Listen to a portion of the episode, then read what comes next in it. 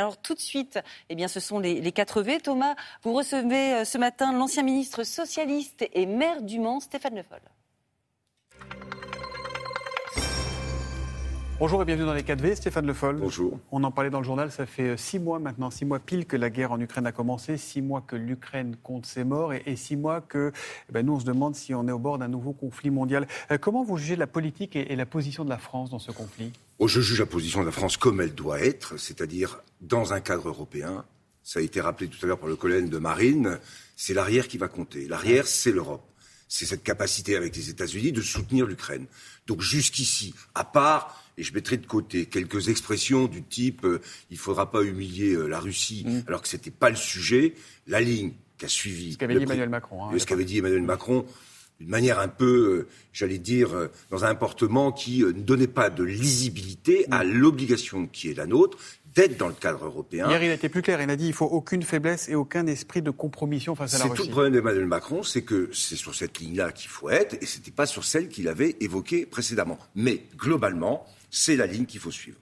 Europe face à euh, la Russie, en soutien à l'Ukraine avec euh, les États-Unis dans le cadre de l'OTAN.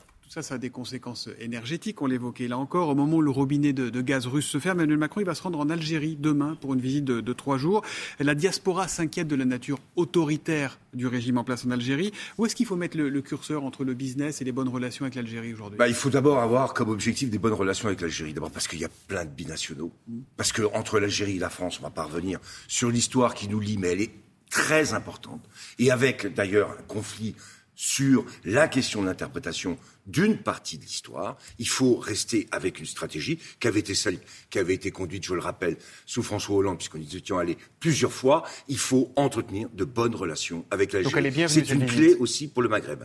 Il faut pas l'oublier. Parce que l'Algérie, c'est au milieu entre le Maroc et la Tunisie. Et on sait qu'on a besoin d'un Maghreb qui soit stabilisé pour avoir ensuite des relations, des discussions sur lesquelles chacun doit pouvoir défendre les positions qui sont les siennes, mais euh, le- la relation avec le Maghreb, de la même manière que la relation avec l'Afrique, c'est un enjeu pour la France spécifique, mais ça doit être aussi un enjeu pour l'Europe d'une nouvelle coopération. Stéphane Le Foll, c'est la rentrée du gouvernement ce matin avec le premier Conseil des ministres. Euh, quel est le message que vous, vous avez envie de faire passer à tous ceux qui seront assis autour de la table aux côtés d'Emmanuel Macron et de la Première ministre? Alors, aux côtés d'Emmanuel Macron, la première ministre, quel message je ferai passer? Je disais, euh, le message, c'est que depuis la campagne présidentielle, quel est le plan Quel est l'objectif Quel est le cap? On a l'impression qu'on répond à euh, des sujets, euh, circonstance après circonstance, mais on a du mal à savoir exactement quelle est la stratégie. Donc, si c'est un message, alors je dis ça Il y a quand de même un manière discours modeste, de politique générale. oui, il y a un discours de politique générale, mais qui étaient des réponses à des questions particulières. Est-ce que vous avez eu un grand discours dans un dessin pour la France dans les années qui viennent? On l'attend. Donc ce matin, ça sera beaucoup de sujets d'actualité, je l'imagine. Ouais. J'ai pas euh, l'ordre du jour, mais ce qui manque aujourd'hui, de manière très claire, c'est où va-t-on? Le cap. Voilà. Euh, c'est aussi et déjà la rentrée des, des polémiques, avec pour commencer le, Colanta des, des prisons, Euh, cette animation filmée comme un jeu télé dans, dans l'enceinte de la prison de Fred, où on a vu notamment une course de, de karting et des activités aquatiques. J'étais pas au courant, évidemment que j'étais pas au courant, a dit hier Éric Dupont-Moretti, le, le garde des Sceaux. Est-ce que tout cela vous a choqué, vous? Vous avez commencé par les polémiques et puis Colanta. Ouais. Ce qui m'a choqué, c'est justement l'idée de Colanta dans une prison. Après Parce que, le- le, le- le programme s'appelait Colanta. Oui, parce que ça s'appelait Colanta. Ouais. Après, c'est une question de karting. Si on avait vu des détenus jouer au foot, qu'est-ce qu'on aurait dit Mm. Ou faire de l'escalade.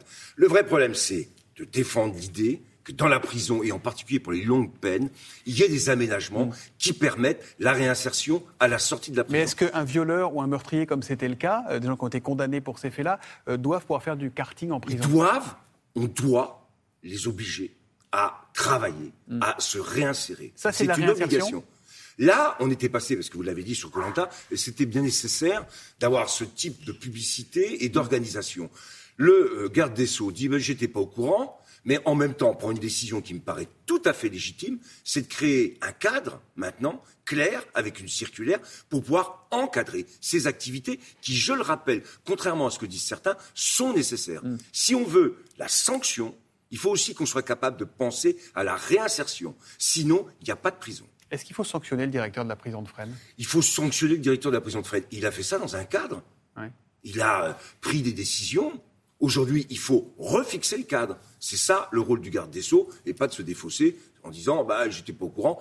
Maintenant, je vais voir. Non, il suffit d'assumer et dire c'est pas comme ça qu'il faut faire. Remettons un cadre. Donc il ne faut pas le sanctionner lui. C'est pas le directeur de la prison. Bah, on peut toujours sanctionner un directeur de la prison. Aujourd'hui, qu'est-ce qui euh, aurait dû être fait avant? C'était d'alerter sur ce qui pouvait être euh, la communication faite mmh. ensuite alors que le fond de la question, c'est comment on fait pour avoir des activités, pour pouvoir réinsérer, tout en assumant le fait qu'il y a des sanctions qui doivent être appliquées. Gérald Darmanin, lui, veut ouvrir des centres de rééducation et de redressement pour les mineurs délinquants encadrés par les militaires. Et dit-il, le premier de ces lieux, ça sera à Mayotte.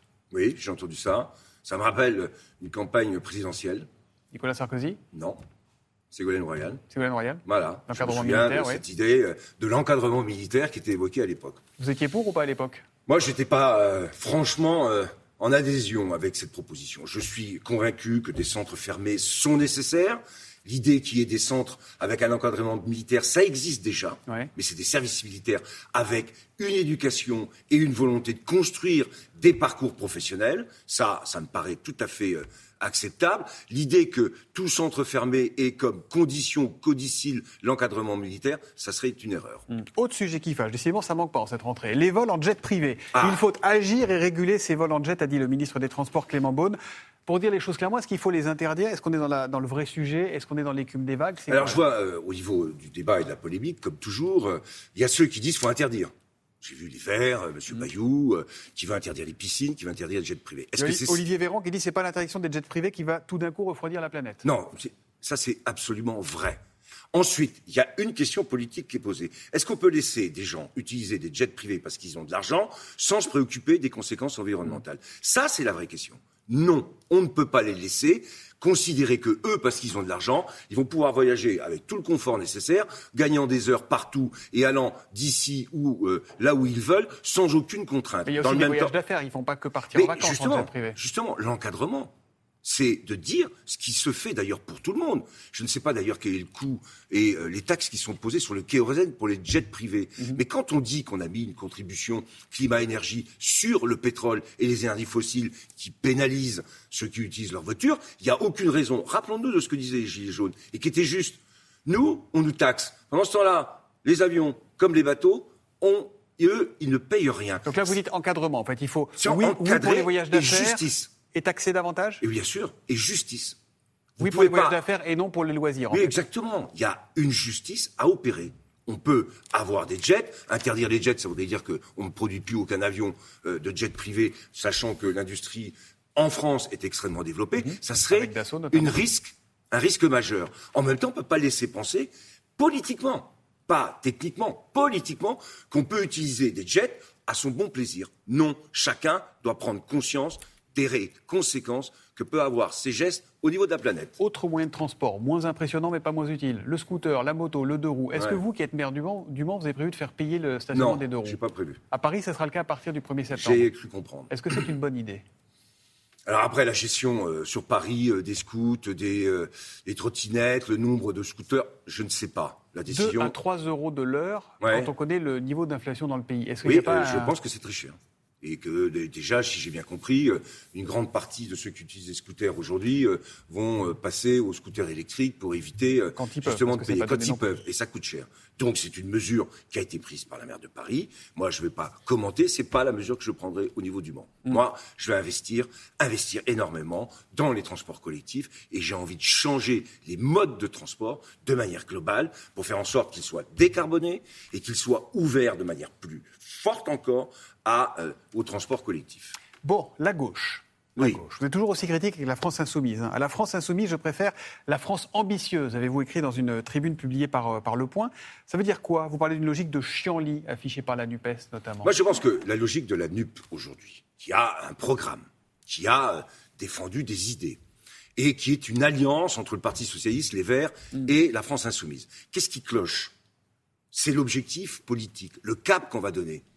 Là, aujourd'hui, et j'ai bien vu, euh, à la rentrée euh, est prévue une grande marche, une contestation, mhm. utiliser la colère pour pouvoir la transformer, c'est l'objectif de Jean-Luc Mélenchon, dans une forme de, de, de, révolte qui débouche sur une insurrection et qui fait qu'on va vers une dissolution. Cette logique-là, quand on met la colère et la peur comme priorité de l'outil politique qu'on utilise pour changer la donne démocratique, ça conduit pas aux forces de progrès, à faire gagner des forces de progrès, ça conduit au contraire à une réaction. Parce que quand vous jouez sur les peurs, quand vous jouez sur la colère, mhm. ce qui se passe dans toute démocratie, c'est qu'à ce moment-là, les gens se disent, oh là là, il nous faut plutôt de l'ordre. Donc ce que j'ai dit pour la chienlit, et l'histoire nous l'a montré, et le risque, par exemple, en Italie, on le verra, et celui que je viens d'évoquer, c'est quand on agite comme ça tout le système, la conséquence, c'est qu'on ne porte pas de l'espoir, on ne porte pas l'idée de progrès, on ne porte pas d'ambition collective.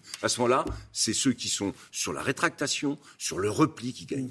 Dernière question, est-ce que vous serez candidat à la présidence du PS ou à la Alors, candidat à la présidence du PS, faudrait-il qu'il y ait un congrès qui soit organisé Il y en a un qui est prévu à l'automne Oui, il y en a un qui est prévu à l'automne ou au début de l'année. C'est pas un congrès qu'il faut aujourd'hui pour le PS. C'est une refondation, mm. c'est des états généraux. C'est créer autre chose, créer un autre Mais bien sûr, c'est ouvrir de nouveau. Là, on va faire un petit, ils veulent organiser un petit congrès où chacun va se compter mm. avec euh, d'ores et déjà des choses qui sont totalement verrouillées. Ça ne servira à rien.